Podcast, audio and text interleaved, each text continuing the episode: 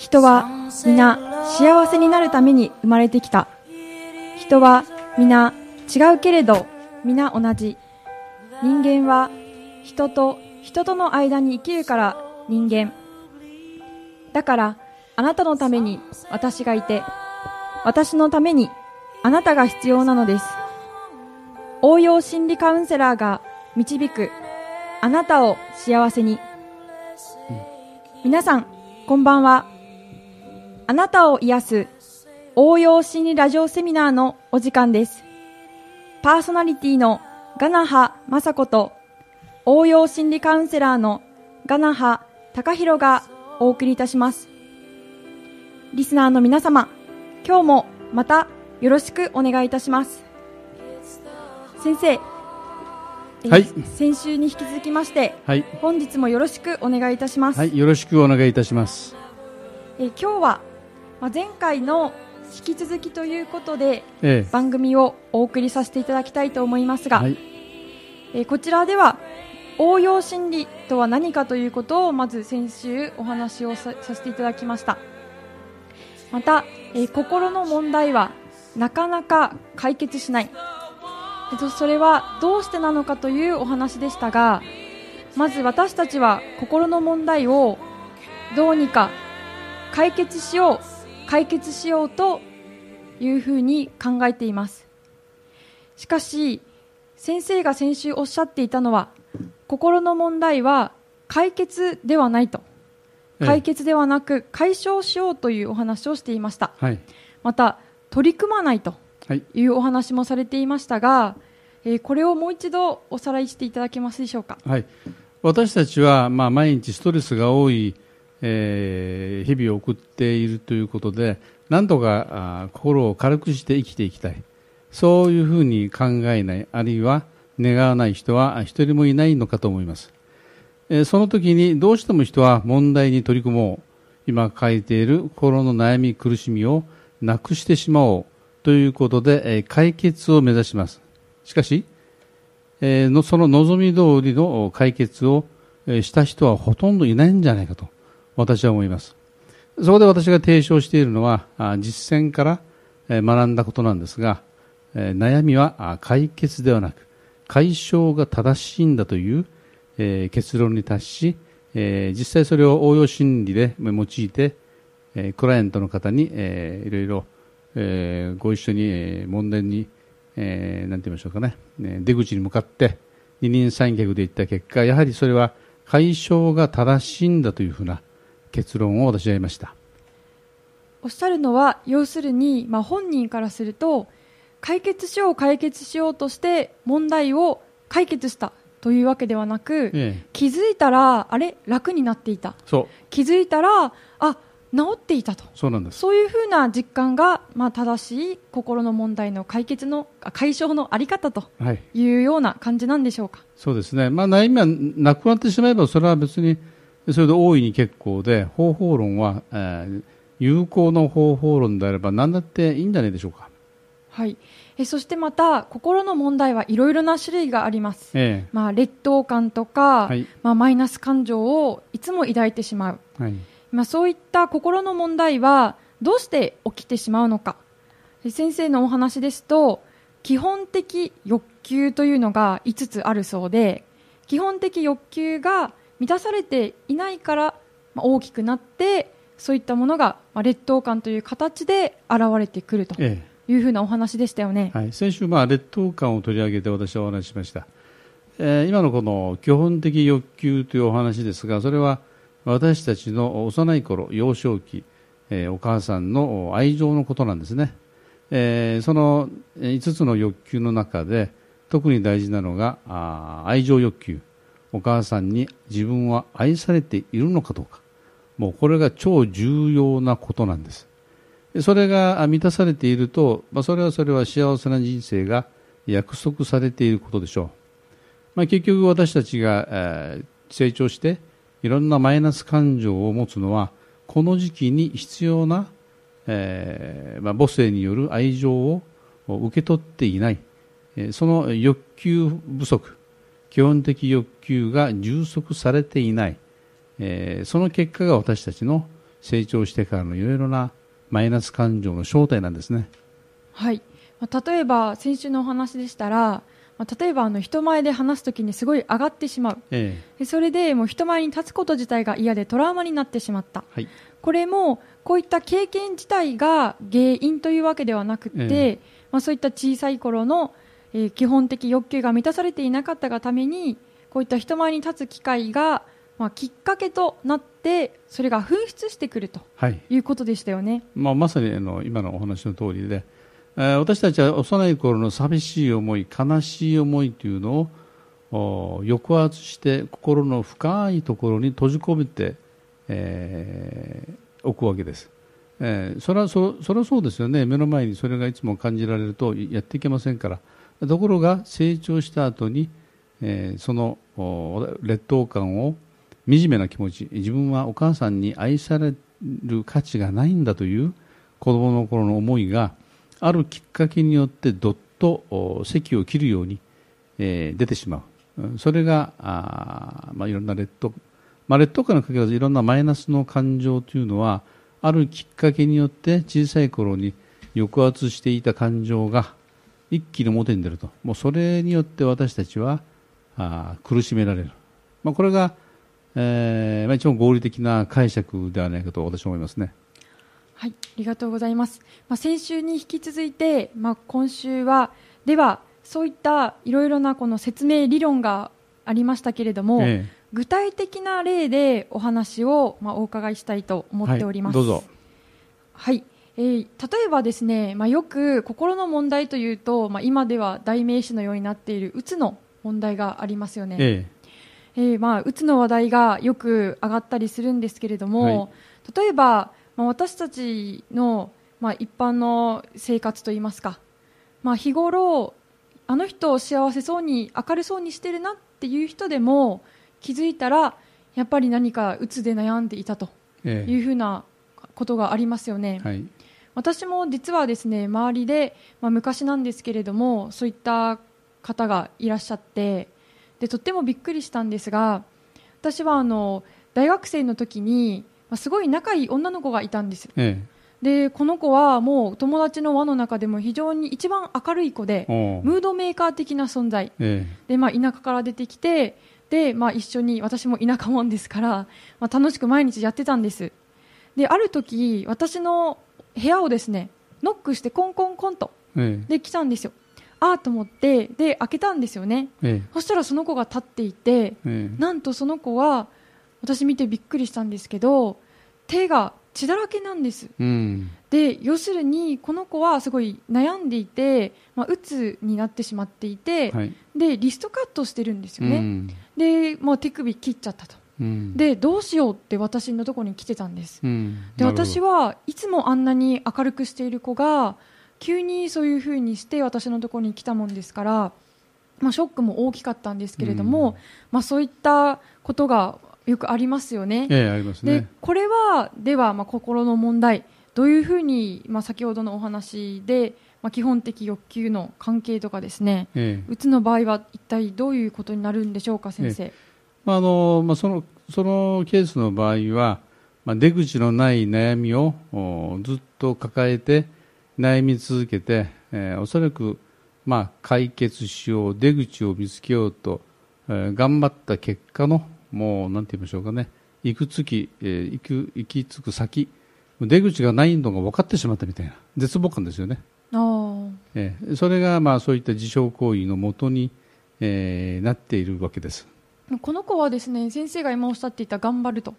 すごい頑張り屋さんで、ええ、もうお家の親にもすごいなんていうかいいように見られたいというか、え、まあ、親に喜んでほしい。だから一生懸命勉強を頑張るとか、まあ、将来の設計を今から考えるとかそういう子だったんですよ。うん、はいまあ、あの心の悩みを抱える方というのは、まあ、ほとんど例外なく、えー、真面目な方ですね、うんえー、真面目な方で将来についての希望や展望をいっぱい考えるタイプです。はい、で真面目に行き過ぎたらだめですよなんてことはほとんどナンセンスですね。なぜならその人の性質ですから、うん、えー、具体的な例で、えー、こうえーご説明した方がいいかもしれませんね。はい、お願いします。はい、あのまあ、2、3年前のことなんですけども、私のところに、えー学校の管理職の立場にある方があお見えになりました。えーまあ、管理職というと学校では、えー校長先生とか教頭先生、あるいは学年主主任の先生、まあ、こういった感じですよね。えー、で、その先生は、あうつになってしまったわけです。うん、で、奥さんの方が、あー心配をされて私の方にまず連絡があって相談が始まりました、はいもうもう本人が死にたいと。えー朝、死にたいというふうに、えー言って奥さんとしてはびっくりしますよそれはね、そうですね。えー心配ですね。えー心配ですよね。で本人のことを出てみましょうか、えーまあ、本人はもう切羽詰まってますから、えーまあ、結局答えを見つけられなくてこういう状況になってるわけですからなんとか奥さんとしてはあー助けてあげたいうん。という気持ちだったんですね。うん、で私はその方をおまず面談してですね、まあ、その方の性質一体その方の本質は何なのかということをいつも考えます、まあ、理論によればあーいろいろお理論的解釈があるとは思いますでも人は理論の理論で割り切れる存在ではないんです、そうですね。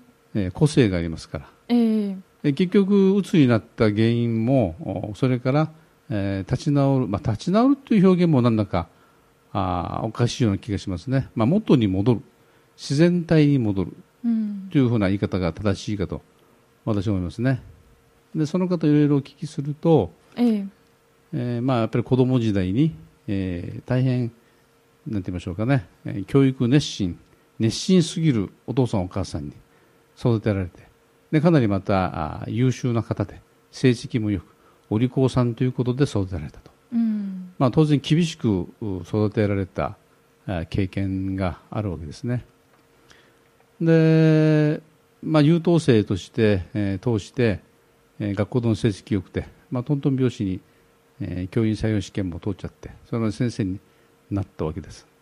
で、まあ、一般職員の場合はすごく伸び伸びとしていたそうなんです。えー、しかし管理職になってから、つまり先ほどお話ししましたね、きっかけです。うん、きっかけ、それまではのびのびとしていたとご本人が、えー言ってました。ところが管理職になった途端に心が重くなったと、えー、まあ、本人とすればそれが自分がうつになって原因だというふうに考えているわけですね。うん、それはまあ私たちの思考というのはあある種の欠陥がありますので因果関係がよくわからないところがあります、まあ、その方の結論うんはそういうふうになっているわけでしてえー、私がいつもお話しするのはあ心の問題は自己流で取り組んではいけないというふうにいつも私言うんですね、えー、まあ、心も体も自分自身のものには違いないんですけども、えー体の病気になって自分で治そうなんていう人あんまりあんまりいませんよねそうですね。病院に行きますもんね。行きますよね。だからやはり専門家に相談するのが一番なんです。うん、で私はあその人の性質をおまず理解しようと努めました。はい、どういうふうな生育を受けたのか。どういうふうなお父さんだったのか。どういうふうなお母さんだったのか。それはもういろいろお聞きしました。でやはりですね、えー抑圧が強いわけです。まあ、抑圧。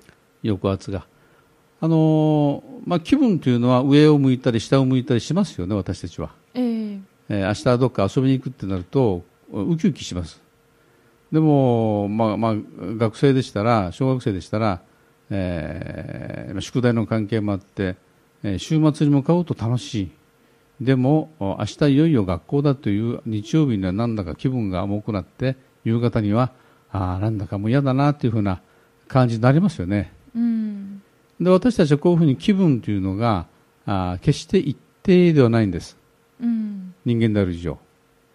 生命体有機体である以上、えー一定であるわけがないんですね。つまり私たちは気持ちが常に、えー上を向いてさらに上り詰めて、えー下に向かっていって、えー下に底をつくと今度また上に向かっていく。ちょうどあの三角関数みたいにですね、えー上へ上がって下へ下がる、まあ、景気の循環もそうですけど物事は全て繰り返しの中にあります。うん、えー波だって、えー押しては寄せては返す。この繰り返しですね、えー、そういう細かい私たちはえー変化をすることによって下界の変化に対応している。あ外の。外の変化に、ええ。もちろん日中対応も私たちは一定では、えー正確に一定ではありませんね。うん。当然下界に合わせて私たちはあ体温も変わりますね。血圧だって気分だって同じなわけです。うん。明るくはしゃぐ気分になってみたり、えー物思いに沈むような気持ちになったりそれを繰り返しです。ところがですね抑圧がかかるとええ。どうなるのか。どうなるんでしょうか、下の方に引っ張られる力が、えー強くて上がろうとする力がそのうち負けてしまうわけです。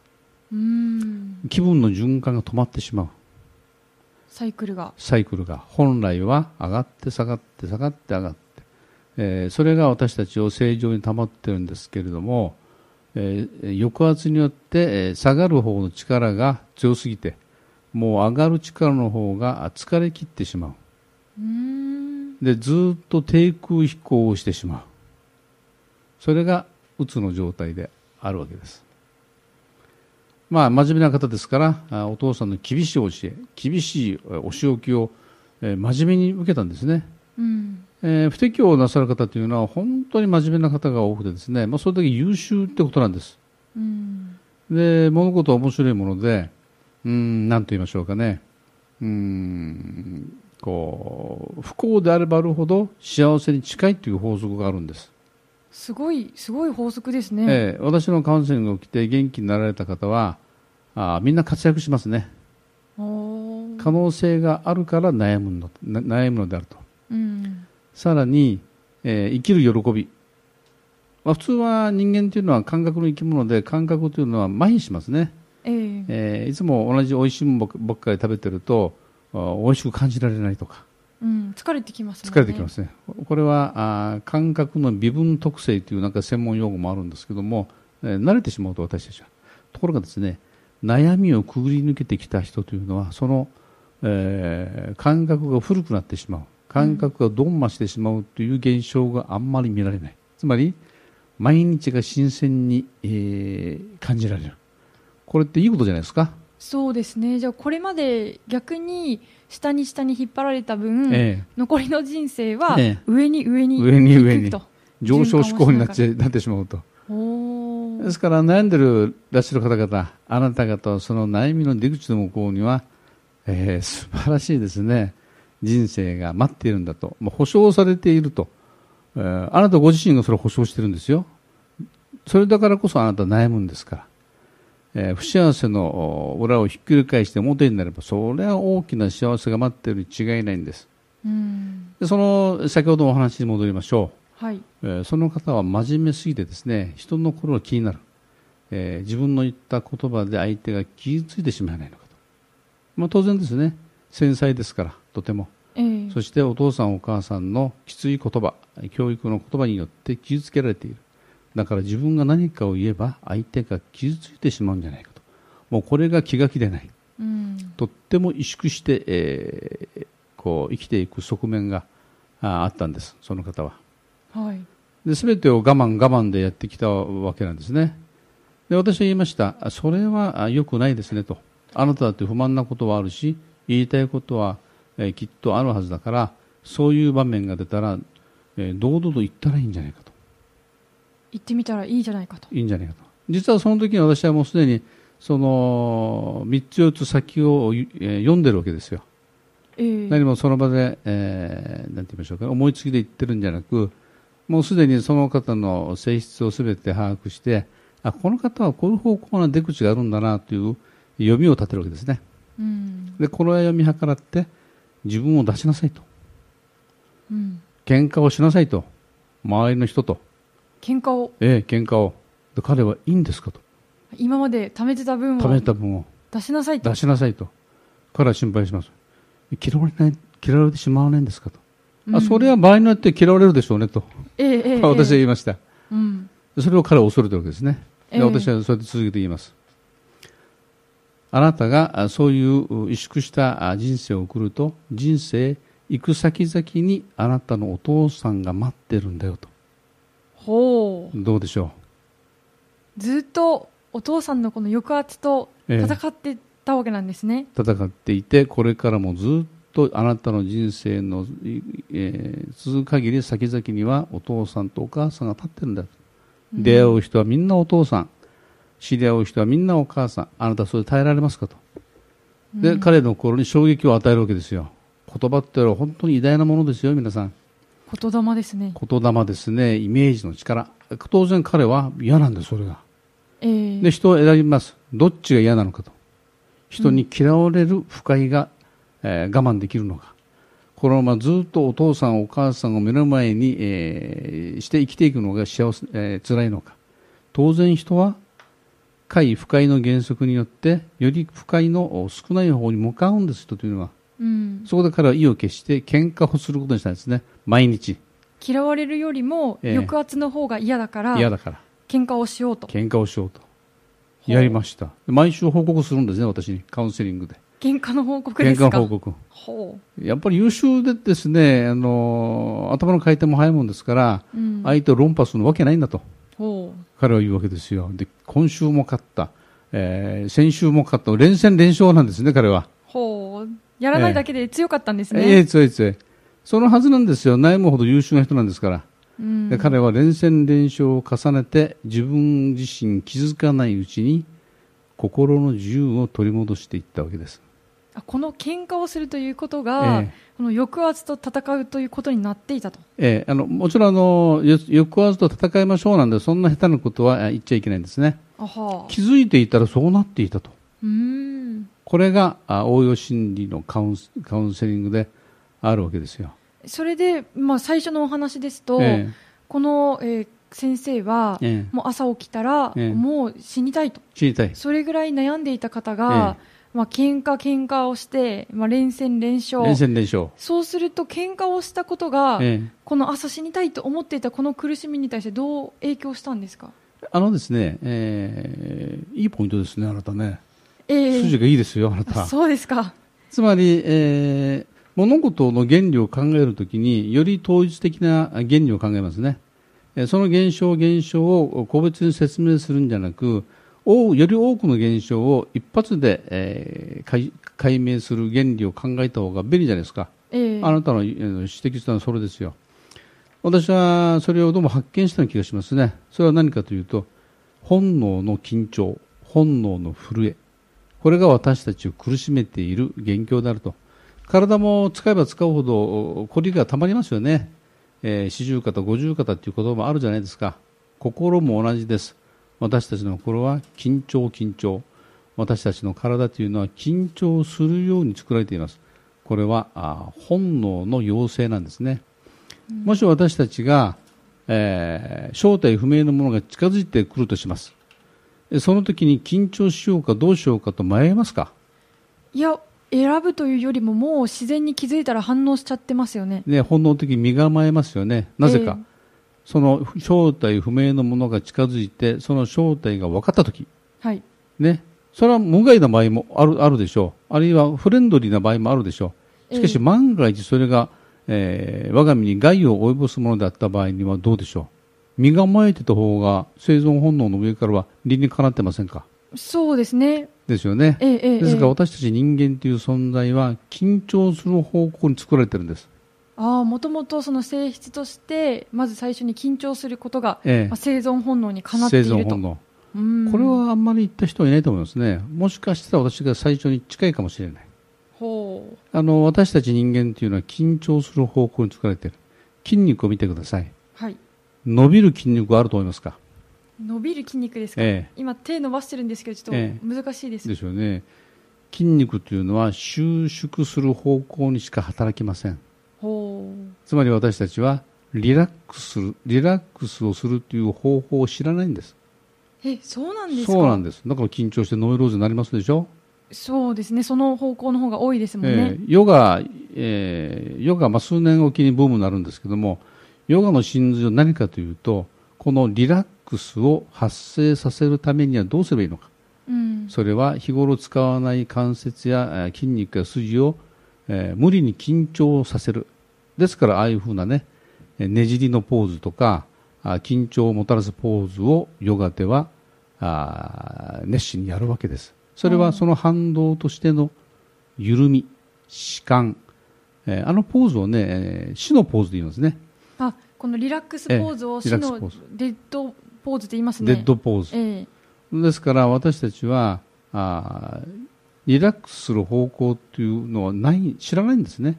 うん。ですから緊張方向に体を無理に持っていってその反動としてのリラックスを得る。これがヨガの知恵ですね。インド人も大したもんですね。そうですね。で先ほどのあの先生はあー心優しくて感受性が強くて、えー散々親に心を傷つけられて育ってきた。だから自分は人を傷つけたくない、そういう思いで過ごしていくとそれは緊張緊張でね、えー鬱になるはずですようんそうですね。でその彼の出口はどこか、ね。えーその弛緩状態緩む状態を発生するのは何な何なのかと。うん。それ喧嘩ですよ。ほうヨガのねじりが喧嘩だったわけですか。かまあ、彼の場合はですね。うん。もちろん人の個性があって彼の場合はそれが正しい方法論であったと。ほうほう。それが大事ですね。それを無理に理論化して全ての人にえー用いようとするとおおかしなことになりますので気をつけなきゃいけないですね、ああまああくまでもこの場合はえゆ緩めが喧嘩っていう形であったと。ええ。えで彼彼は華々しく喧嘩をして爽快だったみたいですね。もうニコニコして話するんですよ。あれやっつけとこれやっつけとってですそうだっねたんですか？ええ。ほう。まあ、あの数十年分のおなんて言いましょうかね。あうっせきを晴らすことに成功した彼は表情が明るくなってきましたね、でそれまではですね、えーこのこの抑圧の逃げ場として、えーワーカーホリックもう仕事熱心。学校に6時半にもう出勤するんですこの方。誰よりも早く。うん。では旗で見るとええらく仕事熱心だなと思思いますよね。うん。それは違うんです。これ代償行為と言いますね。いつかまた代償行為について説明をしていきたいと思いますが、で、まあ、えー学校の始業時間に近づくに従って、三三五校、えー先生方が職員室に顔を出しますよね。ええその時にやっぱり嫌いな人がいるわけですね、彼は。うんうん人間、そういうもんですよ。苦手な人、嫌いな人います。ね。でそれが辛いんだと。次の問題は。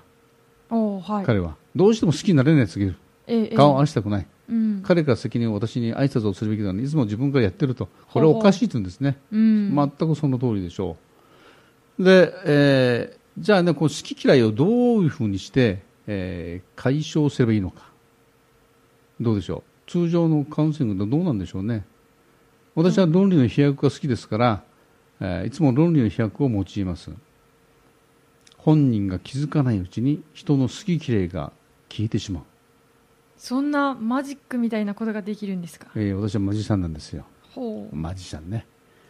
で、えーいろいろお話を聞くとですね、えー音楽の好みを私聞きましたこの方はあアメリカンポップス古いアメリカンポップス新しいポップス。えーそう好きなんですね。うん。でその反対に演歌が大嫌い。あ演歌は大嫌いな方だったんだ。鳥肌が立つほど演歌は嫌い。ええ。えどうしてですかって聞いても知らないんですよ本ご本人はね。うん。で私は決めました。これを活用すべきだと。どうしたのか。こうしました。音源を2つ準備してください。音源を。で片方からはああなたの好きなアメリカンポップスをでもう片方からあなたの大嫌いな演歌を流して両方同時に聴いてくださいというふうに設定しました。へええどうなんでしょうねこういう時ね。なんか想像すると混乱しちゃいそうです、人の脳の情報処理のメカニズムってどうなんでしょうね。心の反応を含めて。どうなるんでしょうか。彼は素直な人間ですからもうその頃にはもう私はあ彼は私を信用してますから、えー実行しました素直に、うん。ね、片方の耳にはアメリカンポップス自分大好きな。で片方の耳には大嫌いな演歌が入ってくる。うん。どうなりましょうかね。片方はじゃじゃじゃじゃじゃんって言いながら隣はええ。ダララーみたいな。拳がうなってるんですね。は拳が。あこれを聞くぞ。これ聞くと両方で、でどうなったんですか？えー人の好き嫌いが消えました、ここれで？えほう。ーご本人の報告によると最初はもう気持ち悪かったとそうでしょうね。不愉快だと、ええ。ね、ところが好きな音楽の方は聴きたいんです。そうですね。この片側だけ、えー人と体面白いですよね。目は閉じる。口は閉じる。でも鼻は開いてますね。巻いてます。耳も開いてますね。はい。これ自分の意思でどうにもならない。うん。面白い期間と思いませんか？そうですね。ね役割違うんですね。えーそれでですね、えー嫌いな音楽が入ってくる一方で、聴きたい音楽を聴きたい。同時に情報処理をせざるを得なくなったんですね、脳内で。うん。そうなると、彼の脳は不快なものを不快じゃない方向に処理し始めた。あ、スイッチを変えたわけですか？さっき私言いましたよね。不快と快、どちらを人間は自動的に選ぶのかと。うん。それは快に決まってるじゃないですか。そうですよ。その方法論として、不快が生じたら、不快を不快じゃなくするホルモンが出る。へえ。へえ。脳内で勝手に出てくると。えー私たちの潜在意識、無意識っていうのはすごく便利なもので、私はこれを活用しましょうという提言をするために、この番組をやらせていただいております。先生、はい。でそのお話ですけど、はい。えではあの、まあ、好きどうしても好きになれない人がいたとえでその、まあ、両方から違う曲を聴いて、ええまあ、これは一一種の、まあ、カウンセリングの、うんまあ、事例なんですよねえええもちでろん。これをやったことで、はいこの好き嫌いがはい。では？え、あの、まあ、演歌もね、あの、なんて言いましょうか、大好きってわけじゃないけども、別に聞いても不快な感じでしなくなったと、から言ってました。そして悩んでいた、ええこの人をどうしても人の好き嫌いですか？あそれも同じように、えー従来嫌いだった人の顔を見ても不快の念が起きなくなったそうです。へえ。これ解決じゃなくてまさに気づいたら解消ですね、人は自由になるときにそのプロセスを意識することはできません。面白いですね。これは潜在意識との関連で、それを論じるとまた面白いんですけれども、まあ事例としてはね、えーうつの場合は、あこれで脱出してもらいました。えーまあ、えーうつの事例をお話しするとこんなもんですかね。はい、ありがとうございます。ああ、本当にこのびっくりするもへえとしか反応できないようなお話でしたね。はい、ここで、それでは本日の1曲目に行きましょう。ダニエル・パウターで、バッドデイ、ついてない日の応援歌です。はい、えーあなたを癒す応用心理ラジオセミナー。パーソナリティのガナハ雅子と応用心理カウンセラーのガナハ貴弘がお届けしております。えー本日からこちらの番組は FM21、FM レキオ、FM 元部の3曲同時放送でお送りいたしております。えーそれでは、えーここでですね、こちらの応用心理セミナーへえーいただいた質問をご紹介させていただきたいと思います。えーこちらは記念すべきええ1人目のえー質問ということで、はい。えー聞いていらっしゃいますでしょうか、えー質問ありがとうございます。ありがとうございます。えー質問は2つございます。ええ。ーご紹介させていただきます。えー質問1人は人。自分は自分と。口で言うのは簡単だけど。他人の目が気になると思います。どう対処したらいいでしょうか。自分の考え方はあるが。他人の目が気になります。えそしてえ2つ目がなぜ心理学を学ぼうと思ったのか。結婚がきっかけですか？子供が生まれてから？というえーご質問でした。はいえー先生。ええ。えーそれではまず質問1つ目の、はい。えー人は人自分は自分と口で言うのは簡単ですがはい。他人の目が気になると、どういうふうに対処したらいいのでしょうかという質問ですが、はい。えーこれはいかがでしょうか？はい、わかりました。これは50代の女性からという質問ですよね。えーはいはい。えー女性も50代になるとかなりね、あのー神経が太くなってですね、えーオバダリアンとかいう言葉も一時期流行りましたね。小さい頃から私言われた覚えがありますああ、そうなんですか。はいえまあ、どうして女性が、あーなんて言いましょうかね、えー開きなるのかというお話はまた次の機会ということにしてですね、えーえー質問の1、えーえー他人他人の目が気になる。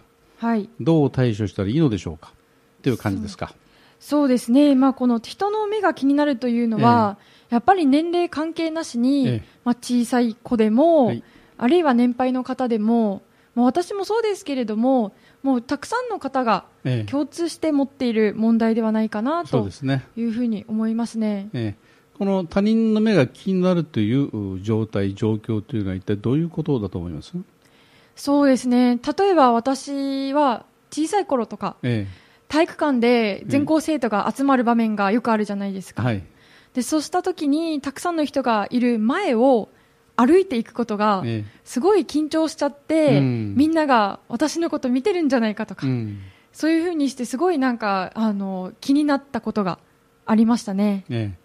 まあ、こういう状況というのは、それはですね、えー本能が緊張状態になることになるんです。うん、えー本能が緊張していると、周りが気になる。それは防衛本能にとって当然じゃないですか。周りに注意を配る。ね防衛モードに頭が入っているということなんですか？もうずっと防衛モードにえー入ってるんです。日頃から本当は。うん本人が自覚してな、じ自覚していないだけで、えええー普段の日からね、えー防衛モードに入っていて、はい。えー人前、今のお話でね、人前に出るとか、えー人前でスピーチをするとか、うん。そういう時に、えーその緊張状態がピークになっていくと。そうですね。ピークになったら私経験があるんですが、えなんかこの歩くじゃないですか、えはい。出ていくときにはい。気づいたら右と右手が一緒に出て、あー。ロボットみたいになっちゃうとか。ロボット歩き。これも私ありましたね、ええ。で、まあ、どう対処したらいいでしょうかということですけど、ええ普通はですね、こういうふうなあー場合は、えーこう緊張するな、まあ、緊張するなとかいう人もいますよね。どうやるんですか、これは。そうですね緊張しないええで大丈夫よみたいうな、そ大丈夫よと。あるいはまた、あなたが思うほどえ人はあなたのことを見てはしないんだよと。よく言うじゃないですか。そうですねスピーチするときに、オーディエンスはかぼちゃと思いなさいかぼちゃと思いなさい。うんえーあれお、お芋と思いなさい。ええ。えー野菜畑と思いなさいなんて、えー本当にお思う人いるんでしょうかね。それはそれでかなり、かなり危ないんじゃないですか、それね。もしすごい特殊能力。思思ったりしたら。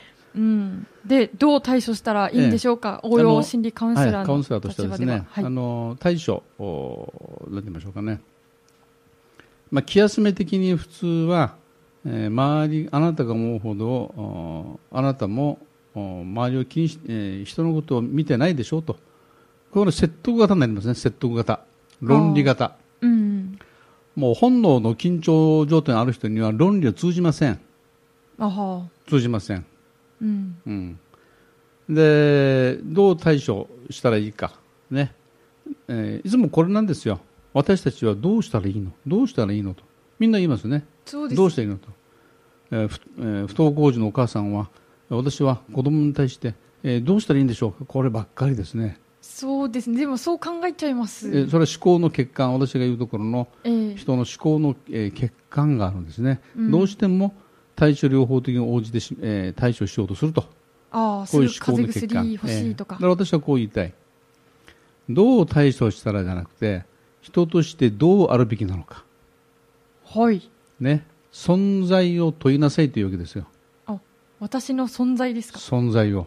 ほえーつまり、えー方法論的にね、えーなんて言いましょうかね、都合よく、対応しようなんて、これはできないわけです。う、うん、そロボットじゃないね。それよりもどういう存在になるべきなのか。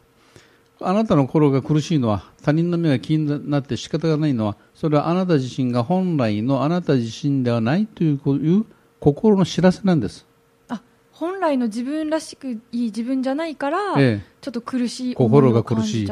魂のお知らせ。あお知らせが来てるお知らせということなんです。ほうほうほう。お知らせにどう対処したらいいでしょうか？これナンセンスと思いません、あ確かに。じゃあお知らせの通りにえどうしましょう？え、で、えーじゃあ指示すればその通りに、ね、対処できますか？これ。原理的にできません。うん。人は自分で人自分の心を操作することはできないんです。そうですよねやった人いますか、これ？いやいないと思いますおそらくね、あの真面目な人やりますよ、無理にでも。ね、これはですから、これは、えー自然の法則に反してますから、矛盾や悩みはどんどんどん深くなっていて、いくついくつく先は、あーうつとかあー、大変な意地悪な人間になるとか、うん そういうふうになってしまうんですね。だから私たちは、どう対処していいいいでしょうかじゃなく、あなたの存在が誤った状態にありますよという、え魂のお知らせであると私は言いたい。だから、えーなんて言いましょうかね、あなた自身の本来の自然体に戻るようなことを考えなさいということを私言いたい。ほで、その方法論なんですが、先ほど言ったように、えー緊張状態を砕く、ね、ことをやれば一発でそれは終わってしまいます。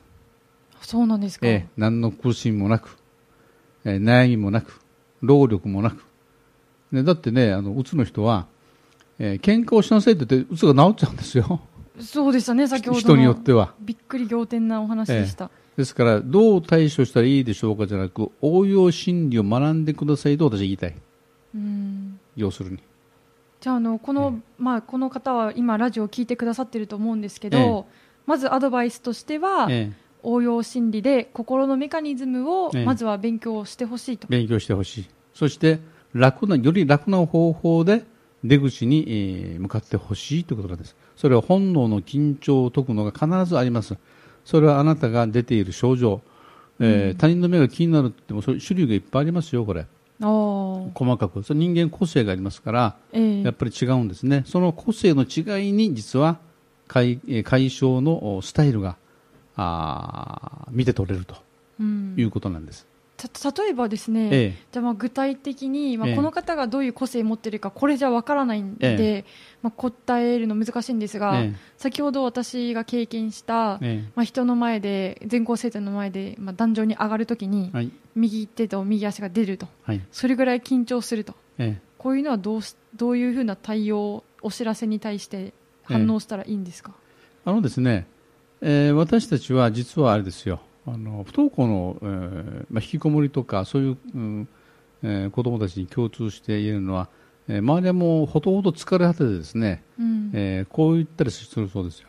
どうすればあなたはあ表に出られるのかということを聞いたりしますね、あこっちがどうしたらえー出てくるって。そう。その時にね本人はよ、まあ、共通したことを言うらしいですね。それは世の中が地震や何かでめちゃくちゃになって、ええ。えー社会が大混乱の状況になると自分出てこれると。じゃあ出てこないっていうことですか？いえいえ。でだからそういう状況であればあの関心が自分自身から外に向かうでしょ？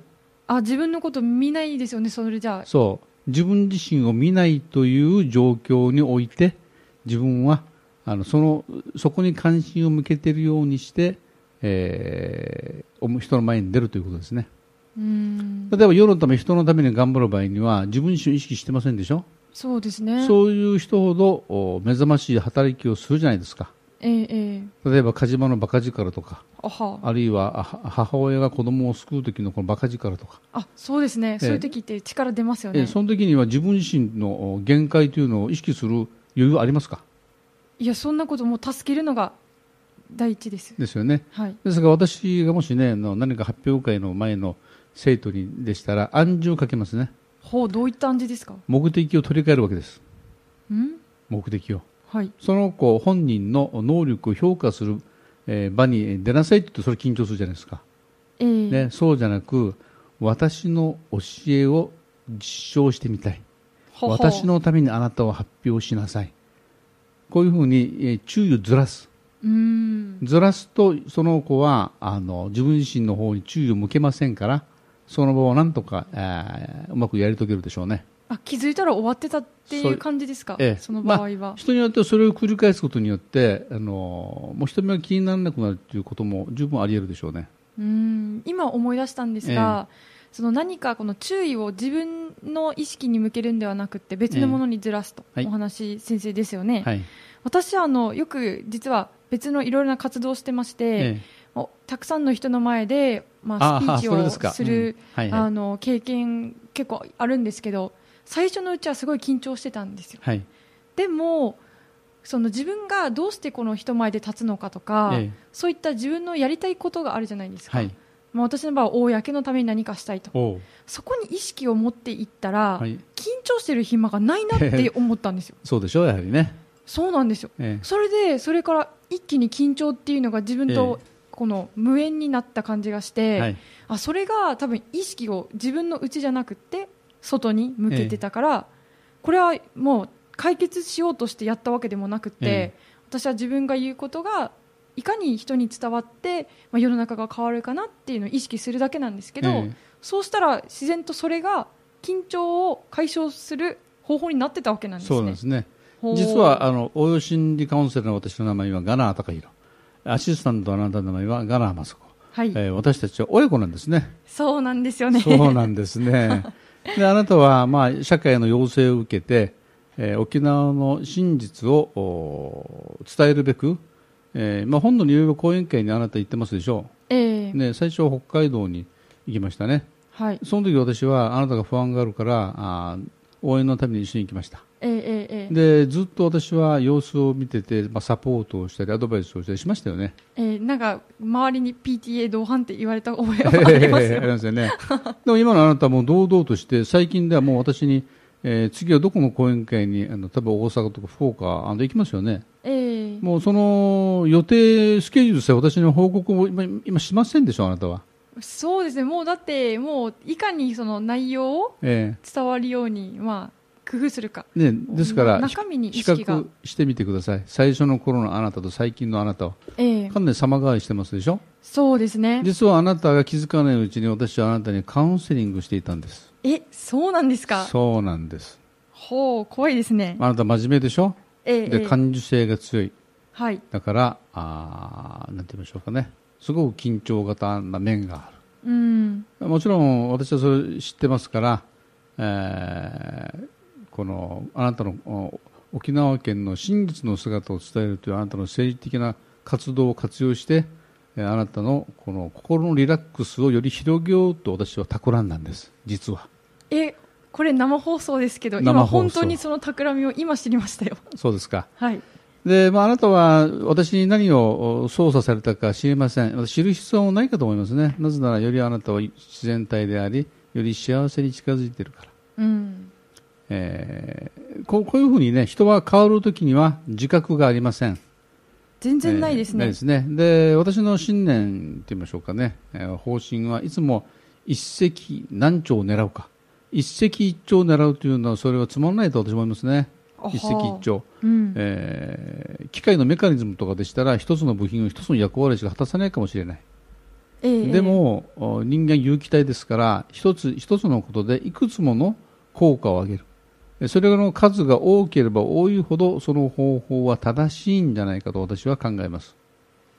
ですからああなたの講演活動を活用してあなたの心のリラックスをより広げるというふうに私は見てあなたの知らないうちにカウンセリングを仕掛けてあなたはより自由な人間に向かっていってると。今ではもう私にあれですもんね。あのあまり相談も最近しませんよね。そうですね。緊張するのが、前やっぱり私も自分で一応意識してたので、え課題というかあったんですが、ええ。でも気づいたら解消していて、えですよね。はい。やっぱりそういう感覚がえ応用心理学でいうところの、えはい。まあ私たちが言う解決、まあ解消、解消ですね。で自覚がないというところがポイントですね。ないですね。本物は自覚ないんです。うん。本物は、人を好きになるのに理由があー知る知りたがる人いるでしょうか？ある品物をうん趣味の品物好きになる理由があ、えーをこだわる人いるでしょうか？好きなものは好き。そうですね。こ。れで十分じゃないですか、うん、まあ理由もね。考える、なくてもいいですよね。えーあとはそれを楽しむことに力を注げばいいじゃないですか、えーえーさて質問の2行きましょう。時間も迫ってますんでね。はい。えーなぜ心理学を学ぼうと思ったのかという質問です、えーそしてその次が、はい。えーそれは結婚がきっかけですか？子供が生まれてからですか？というふうな、まあ、並列的な質問ですね、えーえ。ーお答えしましょう。それは、えー実は私自分自身が人見知りの傾向がありなんだか疎外感を持っている。自分でもお不自然な感じがするんですね、うん。そして自分自身の自己否定感の揺れがどこから来るのか。うんもうそれが私のテーマになってまして別に選んだわけじゃないですよ、これテーマとしてね、えー子供の頃がずずっと不思議に持っていた、うん。で自分の記憶では子供の頃はもうすごくのびのびとして自然体に振る舞っていた、それが成長するに従って人見知りになったり、疎外感をか持ってしまったり、自己否定感が強くなってしまう、これ不思議ですよ、私私とすれば。えーで周りを見渡すと、えー似たような人はたくさんいることに気づいたんですね。それが私が心理学を学ぼうと思ったあー理由であります。ああそういうことだったんですかそうなんです。だから私は人の悩みがよくわかるわけです。あー当事者でしたからね。あーそういうことだったんですか、えまあ、ご質問いただいた、えー50代の女性の方、まあ、この質問1と2ですね、まあ、いかがでしたでしょうかねまたこの質問を聞いてこれも聞いてみたいあるいはこの事例だったらどうかしらということがあればまたですねこちらの方に、えーメッセージをいただければと思います、はい。えーメールアドレスは番組アットマーク FM21.net えーファックス番号が877の1118 877の1118となっております。また、えー皆様、えーこの番組にですねもっともっといろいろな質問あるいは相談をしたいという方、えーぜひぜひメッセージをお送りください、えーそろそろお時間となりましたが、はい。い今日のセミナーいかがでしたでしょうか？かがでしたでしょうか？応用心理ラジオセミナーでは番組内で応用心理カウンセラーガナハ高弘先生に質問や悩みの相談をすることができますご希望の方はメールやファックスで内容をお送りください、はい次回にお答えいたしますはい。先生、はい最後に一言、えー皆様に元気の出るメッセージをお願いいたします、わかりました。えー皆さん、人は幸せになるために生まれてきた。共にそれを実践してまいりましょはいそれでは皆様また来週お会いしましう。ょうお会いしましょう。ありがとうございましありがとうたございました。